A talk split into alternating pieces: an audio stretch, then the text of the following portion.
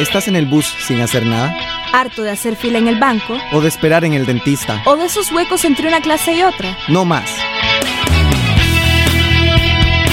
Entretenete, descansar, divertite. Es hora de leer un buen libro. De dejar volar tu imaginación. De visitar lugares lejanos. Es, hora de pasar la primera página, la, que, está en blanco. La página cero. Porque toda buena lectura comienza con una página cero.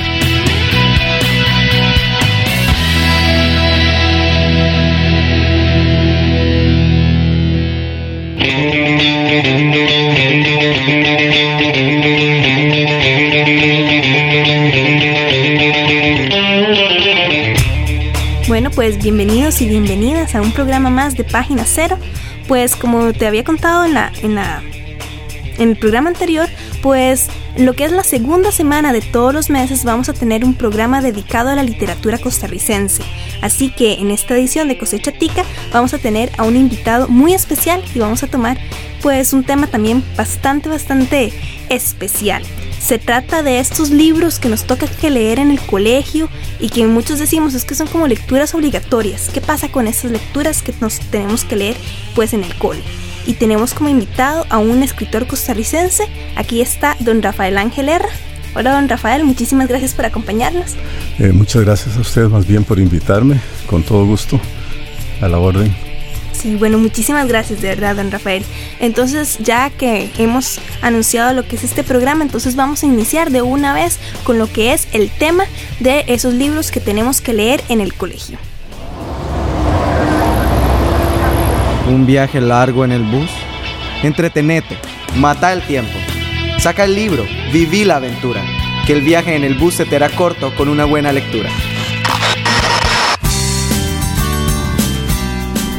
Bueno, entonces, esos libros que nos teníamos que leer en el cole. Si vos estás en el cole, tal vez todavía estás pasando, y voy a poner así, entre comillas, por la tortura de que tenías que ir a leerte un libro para poder sacar buena nota en el examen de español y que no te quedes.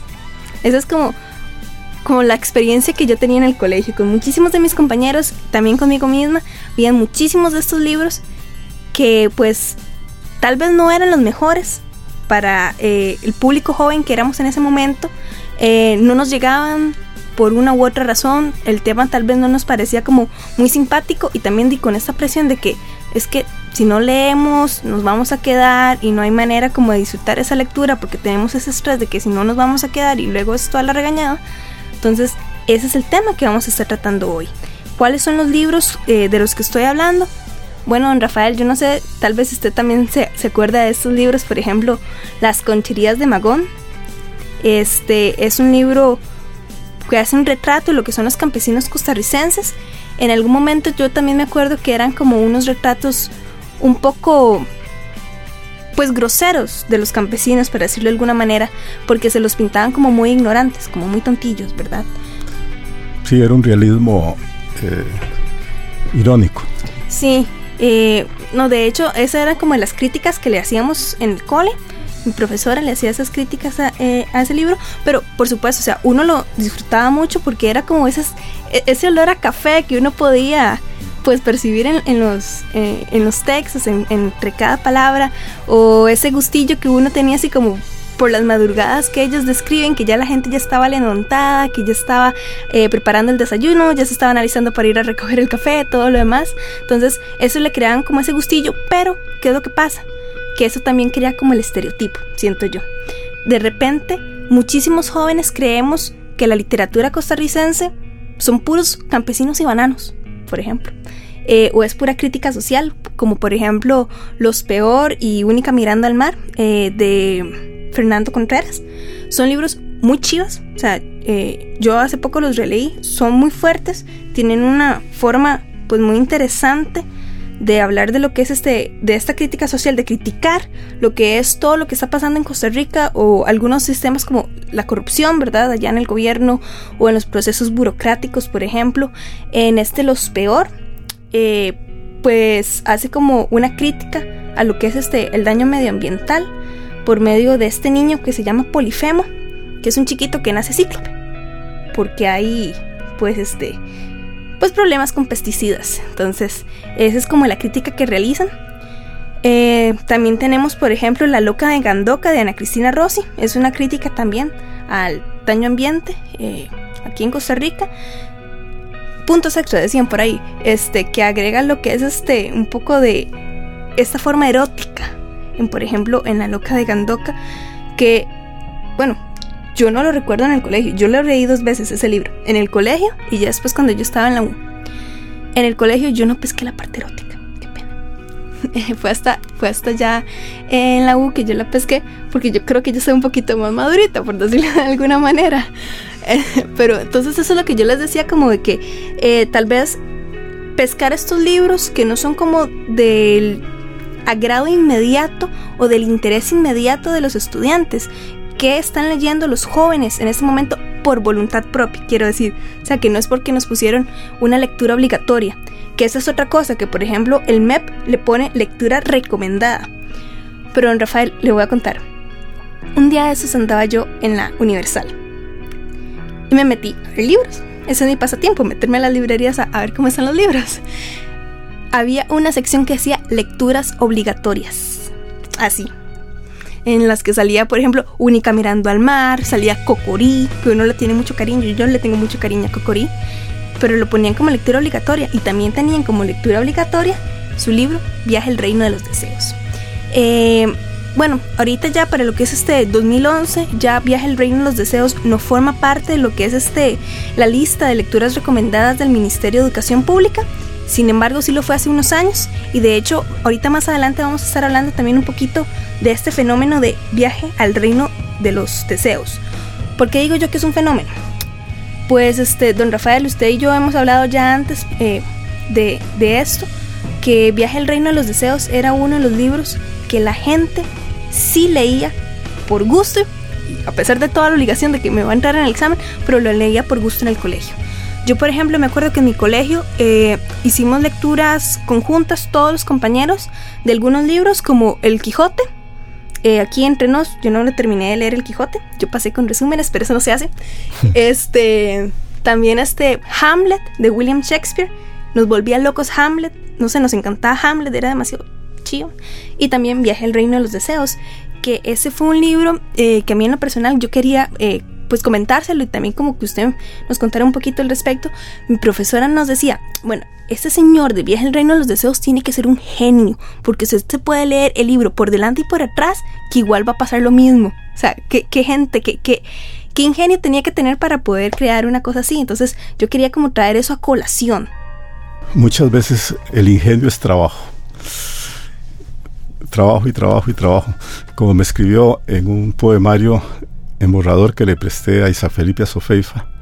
Él puso, eh, leí sus poemas, eh, les recomiendo trabajar, trabajar, trabajar. Y tenía razón. Desde luego ese poemario terminó en la basura, debía haber guardado la primera página. es, el estilo y la eh, y la inspiración se construyen a base de trabajo. Y en Viaje al Reino de los Deseos hay una cuota de trabajo muy larga, incluso antes de comenzar a escribir la primera línea. La inspiración vino de la idea de escribir un, un relato, el relato de un personaje al cual se le cumplían los deseos. Los deseos. Yo quería con eso eh, retomar una vieja tradición de cuento popular es un tema de, mitos, de distintas culturas y de los, de los eh, relatos populares. Bueno, ahí traté de entroncar con eso. Bueno, pues ya vamos a ir entrando entonces a este tema precisamente ya de, de lo que es este esto de las lecturas obligatorias en lo que es el colegio. Eh, ya nos estaba hablando Rafael Ángel Herra de lo que era pues su libro. Ahorita vamos a, seguir como entrando un poquito más en este tema. Entonces eh, vamos a hacer una pequeña pausa y nada más quédate aquí en sintonía en Radio Farolito.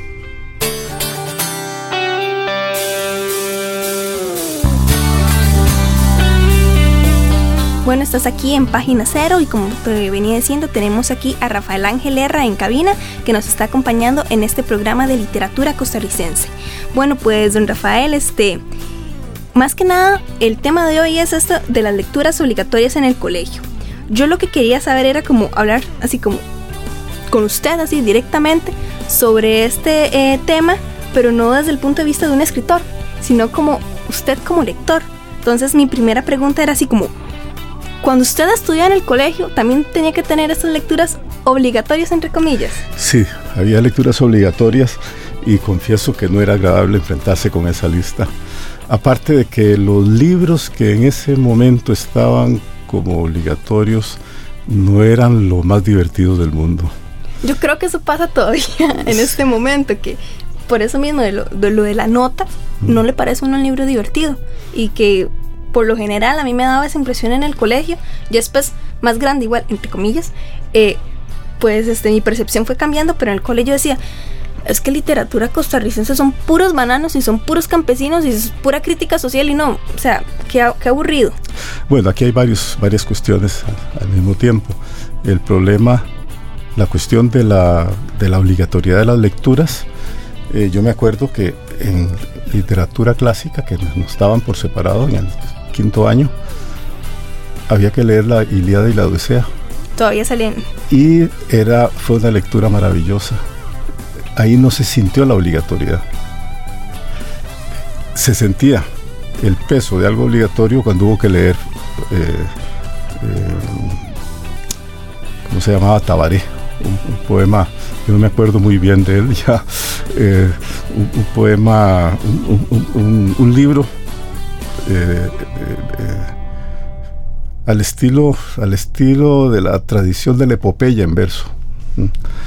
Y, bueno, no, quizás si lo releyera hoy le encontraría los valores que tiene y recuerdo que tenía a veces mucha fuerza, pero no, quizás no era la lectura adecuada para un muchacho de 14 años o, una muchacha buena lectora, porque siempre comprobé que las mujeres leen más que los hombres y sobre todo en los colegios y leen más creativamente. ¿Qué lo motivaba a usted a leer en el cole? Casi que era el valor intrínseco de la obra, no la situación escolar, sino si la obra me, captaba o no. Y yo me acuerdo que al margen de eso leí Dostoyevsky y me, atrapó siempre. Eh, o los clásicos leí Edipo Rey, fuera también de programa, y me atrapó. Hay, hay obras que tienen esa fuerza y bueno, uno espera como escritor caerle al lector con una especie de manía así que el lector comienza las primeras líneas y dice, esto tengo que leerlo. Y que no lo pueda soltar. Y que no lo pueda soltar. ¿Cuál fue, digamos así, como su respuesta cuando usted se dio cuenta de, hey, mi obra, El viaje al reino de los deseos, es lectura, de nuevo, entre comillas, obligatoria en el colegio? Eh, me llegó la noticia, yo no, no, supe nada hasta el momento en que ya incluso no, no, hubo ninguna comunicación oficial. Me enteré, me enteré por una profesora, creo que me contó y después ya la, llegó la información vía editorial, porque la, editorial le interesa para tener los libros a mano. Y fue una experiencia muy importante. Comprendí mucho mejor la relación autor-lector. Durante estos años eh, he visitado colegios en San José, en, bueno, en el Valle Central, fuera de San José, eh, hasta en lugares alejados como 3X, eh, carretera la carretera vieja a Limón, o Juan Viñas, Liberia. ¿Usted no le dio, digamos, este, esta sensación de que, bueno, que dicho que, mi, que, hay más gente que va a leer mi libro, pero es en el colegio y es igual por esta, esta sensación de tengo que? No, este, yo sentí, yo sentí una, una, una, una confirmación de algo que yo quería. Y era, yo escribía el libro para lectores jóvenes, no para escolares, para lectores jóvenes. Y los que decidieron en ese momento ponerlo como libro de lectura eh, captaron esto, que, el, lector privilegiado de esta novela era el lector joven. Por, muchos, muchos motivos eh, eh, intrínsecos al, texto, a la composición, ¿verdad? Es una acción muy rápida, las descripciones son muy breves, apenas lo necesario, una prosa mm, creo que con suficiente poesía para ser atractiva también la palabra y, entusiasmar en el, goce de la palabra al, lector. Eh, y el tipo de historia que corresponde a, temas actuales, temas eh, de la cibernética, de la ciencia ficción, el género maravilloso, novela psicológica. Eh, hay un poco también de crítica política sin ser novela realista. El tema del poder está muy presente. Y creo que esta síntesis eh, de algún modo le, le interesó al lector joven. Yo tenía también así como otra pregunta, eh, bueno, no, antes de pasar a, a, la siguiente pregunta que yo tenía en la cabeza, me acabo de dar cuenta de algo. Y es que no hemos dicho exactamente como de qué trata Viaje al Reino de los Deseos. Hemos hablado del libro, pero ahorita los lectores este, en el colegio, quién sabe si van a tener acceso a esta, a esta obra. Porque entonces, la, como hablar un poquito ya. La, la obra va a estar accesible porque eh, creo que los estudiantes van a poder escoger un libro a su gusto. Entonces se eh, podrían escoger el viaje al reino de los deseos. Cuéntenos como de qué trata. Yo sé eh, qué trata, pero cuéntale a los demás. el poner al autor a resumir su libro siempre es la tarea más difícil. Eh, un personaje que de pronto enloquece. Este personaje en la novela, en el relato, es el ayudante de Maese Pedro, eh, personaje sacado del Quijote. Entonces eh, ahí eh, entronca con, con, la tradición caballeresca. Y bueno, está escribiendo un libreto y enloquece. Y esta locura consiste en creerse máquina. Vean el, el, la evocación cervantina que hay ahí, ¿verdad? Ah, deliberada. Y bueno, ¿y qué hace? Tiene, necesita recuperar la memoria. O necesita aclararse qué es, de algún modo busca algo. La, la búsqueda de su memoria, de su identidad, finalmente, es, la acción de la novela. Eh, en, un primer episodio, un personaje lo, le cambia los programas, como es computadora también, eh, y le dice eh, que tiene que, buscar el libro de los deseos, donde encontrará cómo desear, porque en esa locura, y como computadora, como máquina, es insensible. Entonces, el buscar la identidad es buscarse como deseo también. Algo que a mí me llamó también muchísimo la atención de su libro es que es como un intertexto así monstruoso, porque tiene como tiene el Quijote, tiene el relato del Génesis, eh, tiene este pájaro mágico que ya se me olvidó el nombre. Ay, ¿cómo se llama? Eh, Acayú. Ay, sí, Acayú, gracias. Yo iba a ser como Acapulco, una cosa así, pero no. Eh, también tiene como, eh, me parecía lo de las historias sin fin. Sí. Sí. Uh -huh. Y también leí por ahí que tiene este pues como una anécdota de su, de su niñez o de su juventud que tiene sí. que ver con lo, lo, de un toro que se metió a su casa. Uh -huh. Sí, me llamaba mucho la atención cómo es que usted mete todas estas eh, otras obras como clásicos de la literatura y también mete así casi que al dedillo lo que son sus experiencias personales y las convierte en una obra que de verdad es muy interesante para jóvenes. O sea, independientemente si ahora les toca leerlo o no leerlo en el colegio, yo de verdad que recomiendo que se vayan a, leer este libro. Muy bonito. Eh, pero Viaje al Reino de los Deseos no es su único texto. Eh, usted tiene también ensayos, tiene también poemas. Aquí tengo uno, escribo para que existas. Y también creo que tenía usted por ahí uno que era inédito. Como qué se encuentran lo que son los lectores en lo que es toda su obra. Eh, mi obra es muy variada. Yo he tratado de no, no encajonarme en un, único estilo de escritura. Eh, no es literatura realista. En el ensayo sí me ocupo de temas reales, temas difíciles, temas eh, de cuestionamiento, como el tema de la violencia, el tema del poder, el tema del autoengaño, y muchos, en muchos artículos menores. Hay una gran variedad de temas. Pero en la ficción no he compartido la tradición realista del país, que creo, tradición que creo sigue pesando también en decisiones oficiales eh, con respecto al, a la valoración de la literatura y, y con respecto a, los, a, las, a las preferencias. Eh, sin embargo, hay una corriente paralela no, eh, no, no, oficial, no, no, no realista, eh, que, que, se remonta a, ya a autores en Costa Rica, autores como Brendan Bessén, y que eh, ese, es una tradición que yo sigo y que me permite, me da una gran libertad de escritura. Esa es la ventaja. ¿verdad? Porque el realismo es una, exige escribir de cierta manera. Yo he preferido liberarme de esas formas y de esas tradiciones y encontrar una, una función lúdica, muy juguetona en la literatura, en el texto de ficción.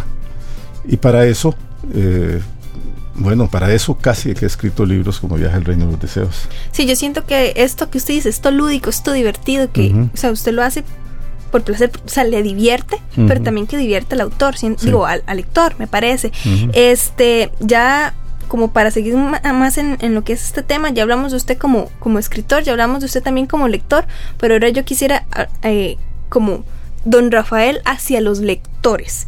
Entonces, eh, en especial lo que son los lectores jóvenes, que es el público eh, de este programa, o sea, ¿usted le parece que, por ejemplo, los chicos y chicas en el colegio son motivados adecuadamente para leer en lo que es este en el colegio? Yo no sabría decirle ahora. Me parece que puede variar mucho en, función del, del, profesor. ¿Cómo podría lo que es como motivar a este público? O sea, como, como, como sigamos, si estuviera un profesor ahora escuchándolo, a usted como ¿cómo le diría usted como eh, haga que los chicos se interesen más por esa lectura? ¿De qué manera? ¿O alguna ah, idea? sí, que haga la, la lectura lúdica, que jueguen con la palabra, que los ponga a hacer ejercicios ellos, de broma, para que vayan descubriendo la palabra desde adentro, o que lean un capítulo de una novela y que les pida eh, volverlo a contar jugando o representar. Explico, es una manera de entrar en ese mundo imaginario para el cual el texto es el, instrumento. Y es un instrumento bello si el texto está bien escrito. Entonces es un doble estímulo, el gusto del texto y el gusto de entrar en ese universo. Y si ese universo lo reproducimos lúdicamente, se internaliza más no solo la historia, la palabra con la que fue escrito, sino también el afán de buscar ese goce en nuevos libros. Me da, o sea, pues gracias que usted diga eh, lo de buscar este goce en los libros.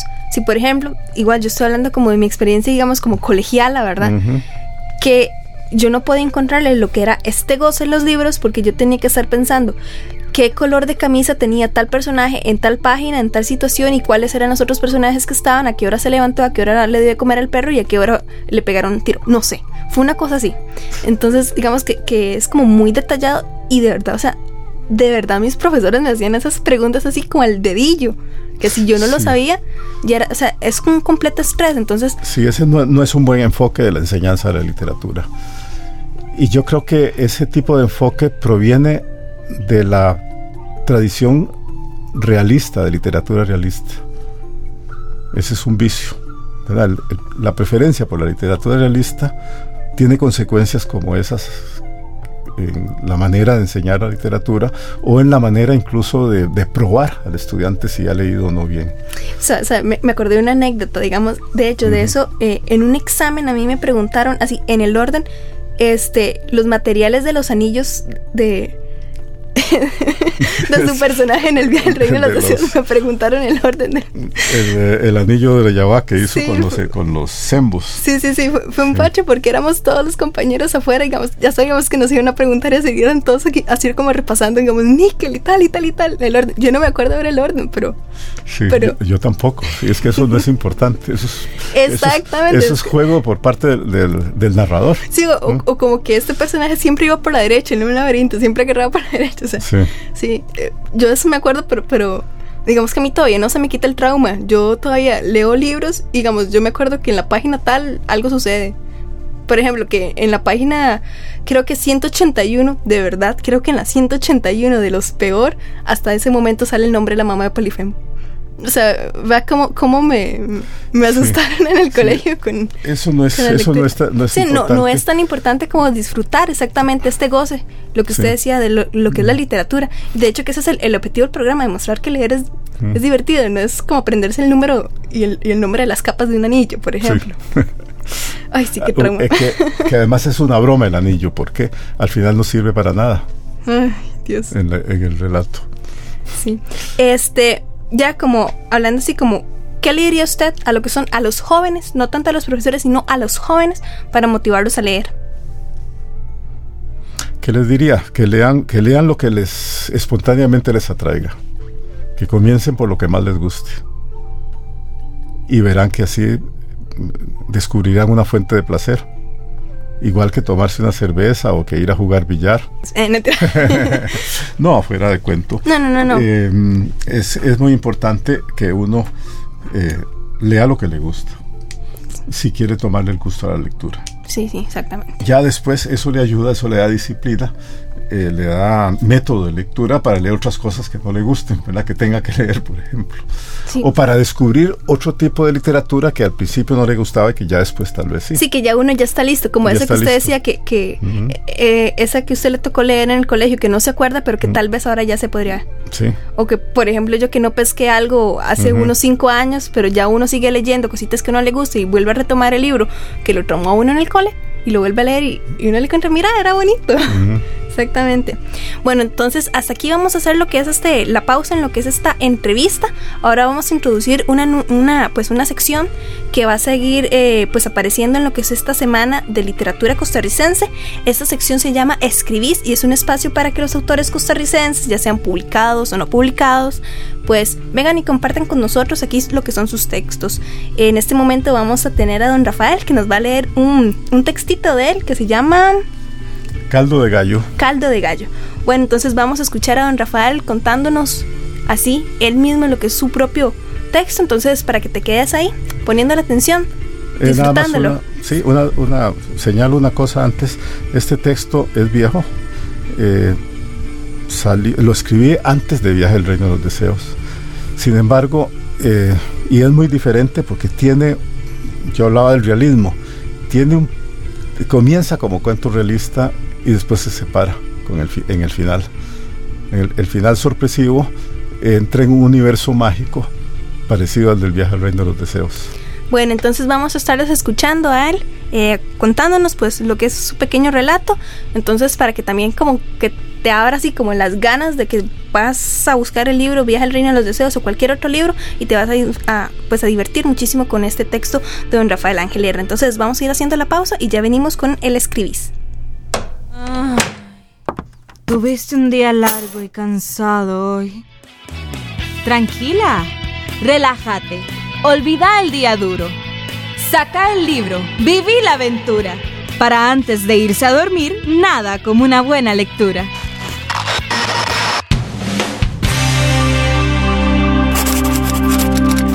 Si además de leer, escuchar y vivir historias, te gusta escribirlas, Escribís. Un espacio para que quienes escriban compartan sus textos. Libros que conoces. Poemas que desconoces. Ideas que quieren surgir. Cuentos que quieren ser contados. Todo esto y más aquí, en Escribís.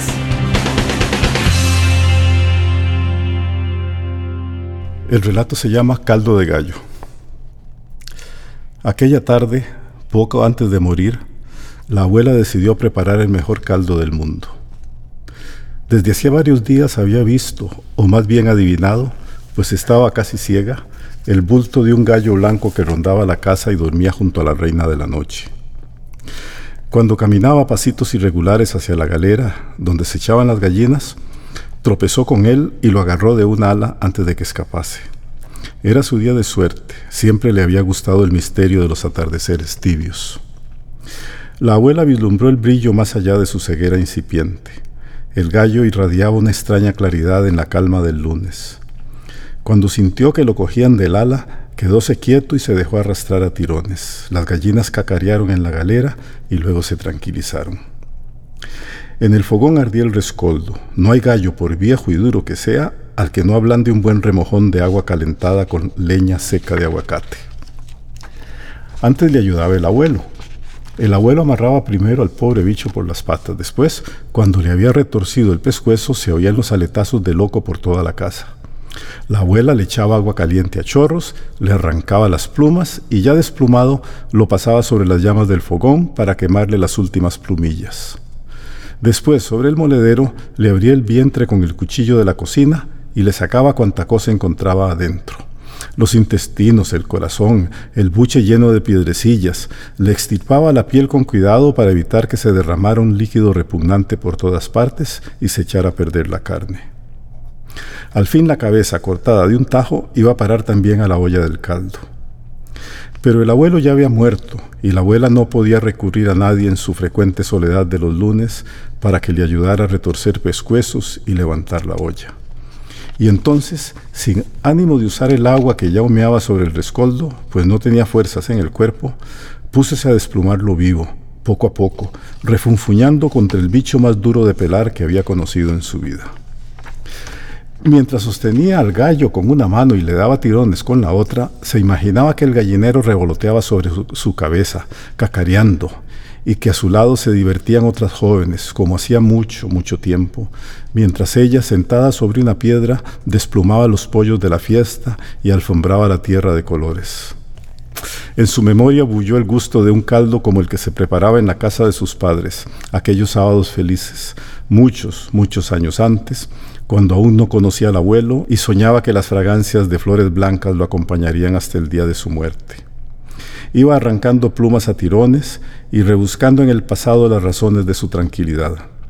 Había sufrido y sin embargo estaba en paz consigo misma porque echó las tortillas al comal cada mañana, compartió los frijoles, la toronja azucarada, las melcochas de tapa de dulce y sembró semillas por todas partes.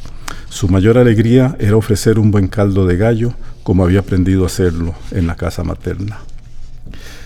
Mi abuela era tan buena que vino un ángel a ayudarle a morir, pero como estaba casi ciega lo confundió con un gallo y le arrancó las plumas. Sin duda fue una mujer bienaventurada y llena de inocencia, pues se fue al cielo en compañía de un ángel pelón oloroso a reina de la noche, creyendo que había preparado el mejor caldo de toda su vida.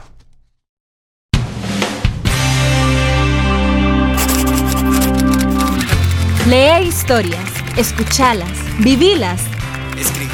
Si después querés crearlas, hacelo. Todavía mejor. Si te gusta escribir y querés compartir tus textos con el resto del mundo, manda un correo a pg0.gmail.com para participar en esta sección.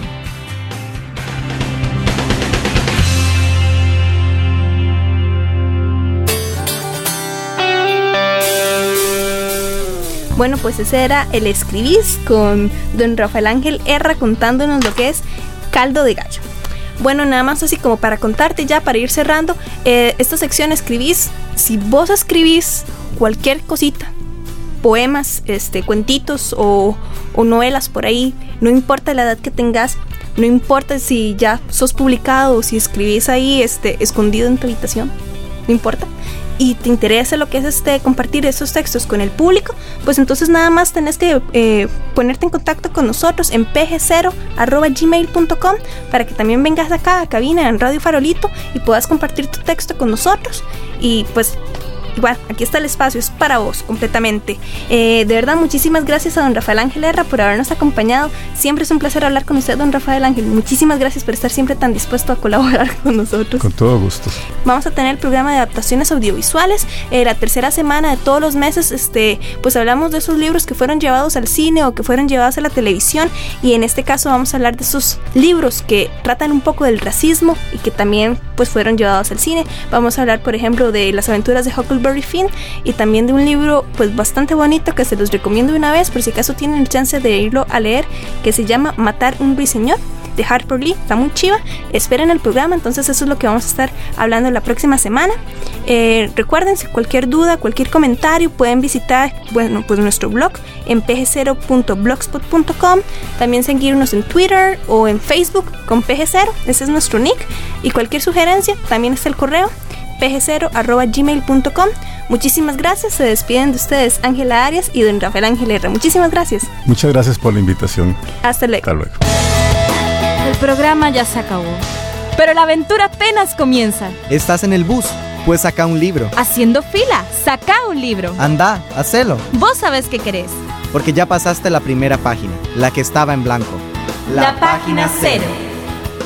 Sintoniza Página Cero por Radio Farolito. Y no te olvides de visitar el blog pg0.blogspot.com para más información. También puedes comunicar tus dudas y sugerencias a pg0.gmail.com. Y recordá, toda buena lectura comienza con una página cero. Producción: Ángela Arias Molina. Grabación y edición: Luis Paulino Salas. Radio Farolito, Centro Cultural de España, San José, Costa Rica 2011.